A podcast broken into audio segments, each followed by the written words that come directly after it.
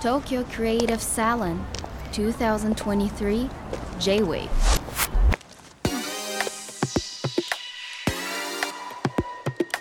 Welcome to the place a new culture begins J-Wave Art Cider in Tokyo Creative Salon 文化が生まれる空間にようこそ J-WAVE グランドマーキーナビゲーターの高野真也です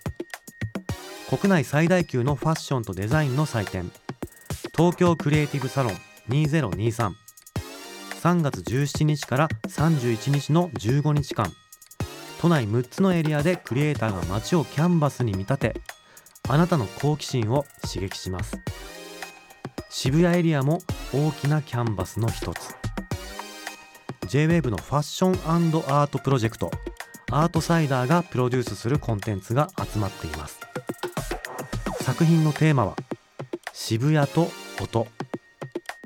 この思いに賛同してくれたアーティストのコメントをお届けします。J-Wave Art Cider in Tokyo Creative Salon.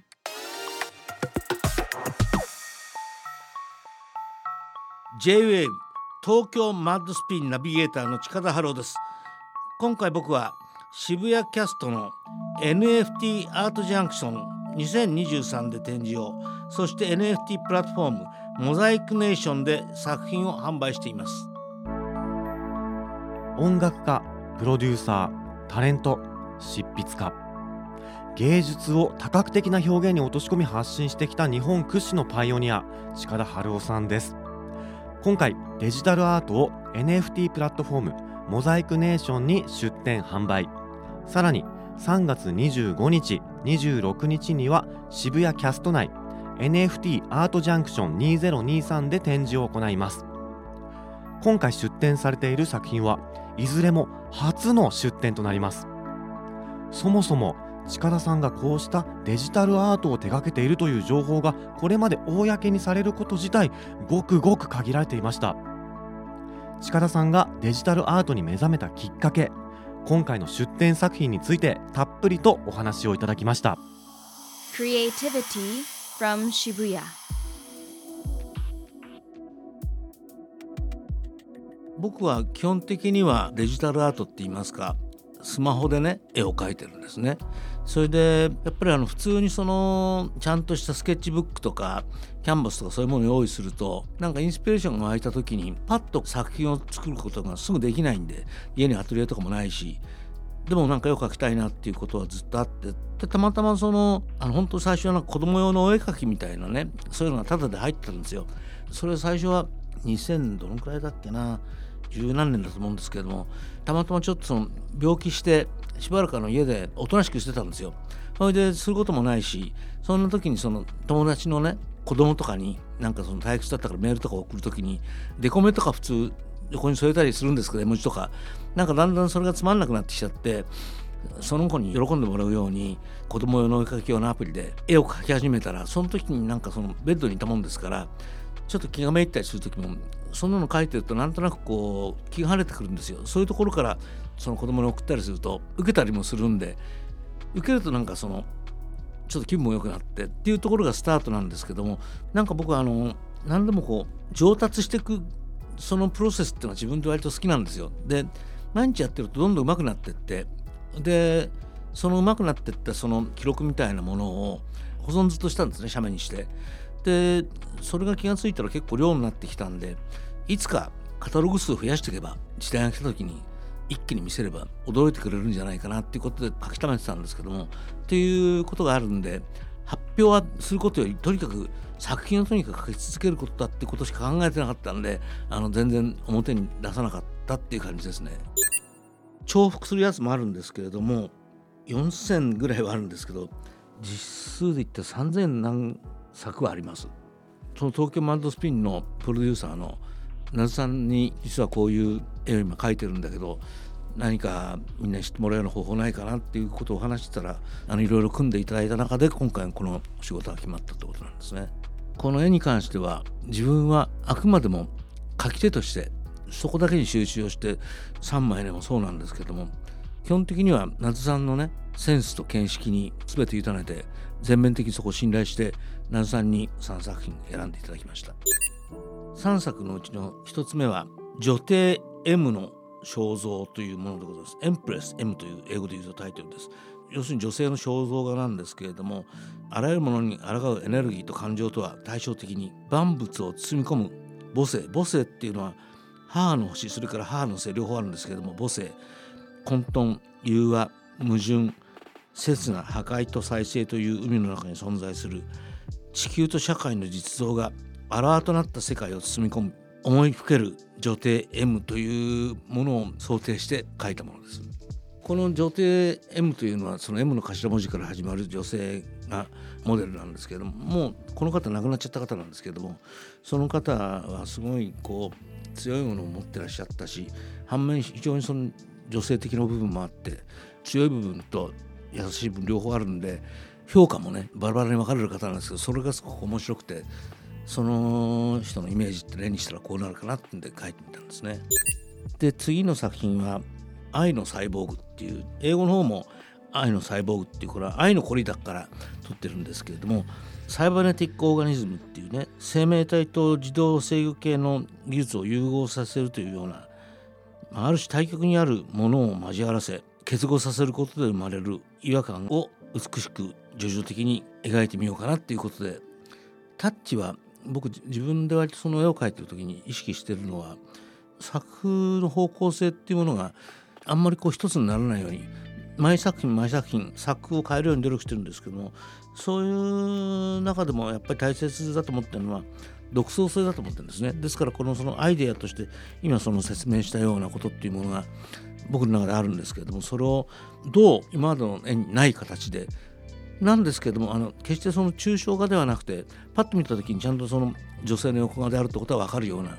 あのそういうところで決して難解ではないんですけれども何かそこにサイケデリックなって言いますか不思議さをうまく盛り込めた作品じゃないかなっていうふうに思っております。それでもう一作なんですけれどもこれはねあの自分だったら選ばないと思うんですけど夏さんにあのお願いしたら選んでくださっちゃったんで、まあ、ちょっと恥ずかしいんですけれどもタイトルが自分でこれはつけたタイトルだったんですけども「男前すぎる自画像」っていうあの英語ではセルフポートレートでカッコして「アナイティン・チュニジア」「チュニジアの夜」という副題がついてるんですけれどもあのこれ自分のね顔をスマホで自撮りしてそれを元にあのいろいろ色をつけたりしてそれで最終的には絵にあのどんどんどんどんこうちょっとずつこうモーフィングっていうんでしょうかだんだんだんだんその絵の方に近づけていって最後には写真ではない本当に一つの絵としての自画像に着地させたっていうものなんですけれどもやっぱりその自分で最初に描いた写真をなぞってるわけでもないんでだんだんだんだんその自分でどんどんなんか男前に描いちゃうんですよね。なのでその似てないわけじゃないんだけど俺こんなにいい顔じゃないなって自分で分かってるんですけど、なずさんに今回選んでいただいたんで、あの本当にそれ恐縮なんですけども、3作の中の一つに選ばせていただいて、あのまあ、色合いとしてはですね、そのパープルなんかでも、自分ではそんな意識はしてなかったんですけども、自分の作品の中にパープルが使われてることも多いなっていうんで、なずさんがそれは近田パープルってのはもうつけてくださったんですけども、それを割と用いた自画像って感じになっております。近田さんがこの NFT に感じる可能性だったりとかどんなところにありますそれはねやっぱり今までになかった考え方ですよねその形態としては今までになかったものだけれどもただそのコンテンツっていうかどういうものをそこであの発表していくかってことに関してはある種その人間のやることなんで表現としての普遍性っていうんですかそういうような一方でずっと残っていくと思うんですね。それだからその入れ物としての新しさということとその表現としての普遍性っていうものをどういうふうにあの合体させて今までと違う意味合いのものにできるかってことがすごく僕にとっては重要でそうすると例えば作る作品というものがねスマホ1台で作れるものでも例えばこれが普通のそのアナログの絵だったりすればそこから NFT にあの変換する時に一手間かかるわけですけれどもあのこういうものだとデジタルにダイレクトにあのそういう市場に取り込めるんでそういうところでのその柔軟性っていうんですかね書く人にとってもハードルが低くなってると思うんですあの音楽で言うと昔はね楽器が演奏できないとダメであったりあるいはそのミキシングの技術だったりとか要するに曲を作りたいと思う以前にいろいろその習得しなきゃいけないこともあるし物理的に手に入れなきゃいけないものあったりしてどんだけ素晴らしいアイデアがあったとしてもそれを作品をするまでの間に時間的にその間が空いちゃうと思うんですよ。でも今のこういうものっていうのはアイデアさえあればそっからそれが作品になってマーケットに出るまでの時間っていうのはものすごく短いと思うんですね。そうするとそれゆえの今までになかった昔は例えばフレスコ画とか描くのってすごい大変なわけじゃないですか。昔の美術っていうのは一つはどれだけ手間がかかったかってことも例えばその商品の価値の中にね入ってたと思うんですけどもこれからはどれだけ手間がかかったかってことは全く必要なくて出た結果だけ素晴らしければいいというそういうものがこれからのもう音楽もすでにそうなってるんだけども美術に関してももうそういう時代が始まってるだろうと。だとしたらやっぱ先にやっとかないとね。っていうのはあってまあずっとこれで書き溜めてるってこともあるんだけどここでなんとか勝ちたいっていうものがあってやっております。Inspiration from Shibuya. 僕はもともと生まれが東急線線だったんで街に出るっていうとずっと子供の頃から渋谷だったんですよ。それであの学校行くのにも東急線に乗ってそれから渋谷から僕の子供の頃はねまだあの都電が走ってて34番っていうのがあったんですけどそれに乗ってそのずっと学校まで行くっていうあとはその当時はあの東急文化会館があってそこではそのいろんな映画をやってたし東急文化会館にジャーマンベーカリーとかねタスタナとかそういうお店があってそういう時に子供の頃親に連れてってもらったりとかそういうことがまず最初小学校の頃にあってそれからもうちょっとしてからは最初は東急だけだった渋谷の文化っていうところに西部が入ってきますよね。それでまたその全然その東京と西部って違うその文化の発信の仕方があってそれである時からその駅の周り中心だったのが今度はあの西部とかパルコのある方向にずっと文化が移動していってどんどんどんどん広がっていくんですけどもで一方にはその例えば百軒棚とかそういうとこにはなんか昔風の飲み屋とかもあったりしてでその百軒棚の奥にはいわゆるそのラブホテル街があってみたいなその狭い地域の中にいろんなものがねいい具合にコンパクトなんだけどバラエティに富んだ街でしかもその中にその常にその古いものがあるんだけども新しいものが出てくるというそういう何かそのバランス活性化が常にある街っていうのは昔からなんとなくねずっと思ってそれともう一つは僕にとっては何なんだろうな渋谷って街はね新宿とか池袋に比べて子供の頃思うのは怖くなかったんですよ。そこがなんかねすごく僕にとってはその渋谷という街をずっと子供の頃からこの年まで遠巻きに見ていく中でずっと感じる一番大きいとこはそこかもしれないですね。でやっぱりその渋谷ってそのハブっていうかターミナルとして駅の場所がいいんですよね。あの八甲前っていうかあの辺りのところが程よく集まれてで例えばその東横線の方それから井の頭線の方それから JR の方って割とこう3歩4歩にこう散ってくるじゃないですか。でそのみんながそういうとこから集まってきてなんとなくその集える場所っていうところっていうのはやっぱりその若い子たちがね知らず知らずのうちに知らない同士が情報を無意識のうちに交換し合ってそこから何か生まれてきたっていうことがずっとあった街なんだろうなっていうのはね改めて最近思いますね。本当に力さん作品に対してものすごく真剣に向き合いながら制作されているんだなと改めて感じました。テーマ設定を深いところまで考えながら作り込んでるところだったりとかあとは独創性を磨いていくような部分とかね。表現に対してのストイックさを感じますよね。近田パープルっていう素敵な色使い。ここが近田さんの作家性みたいな部分なんだなとここも納得しました。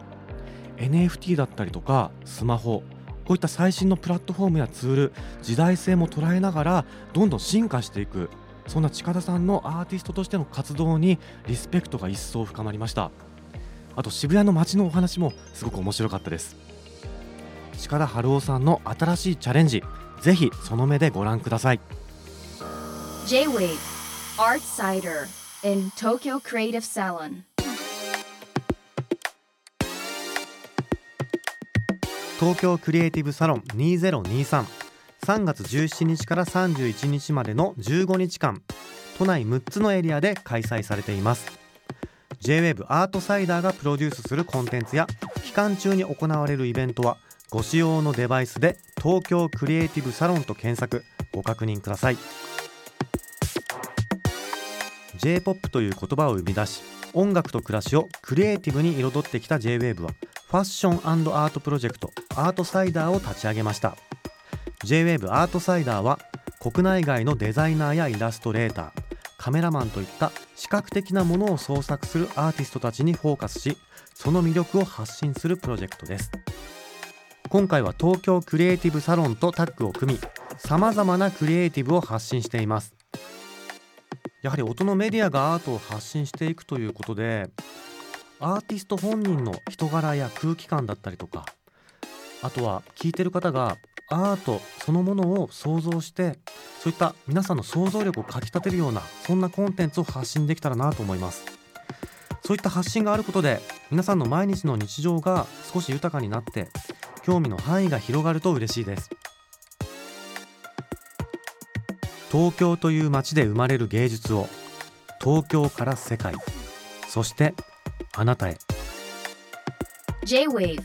Art Cider in Tokyo Creative Salon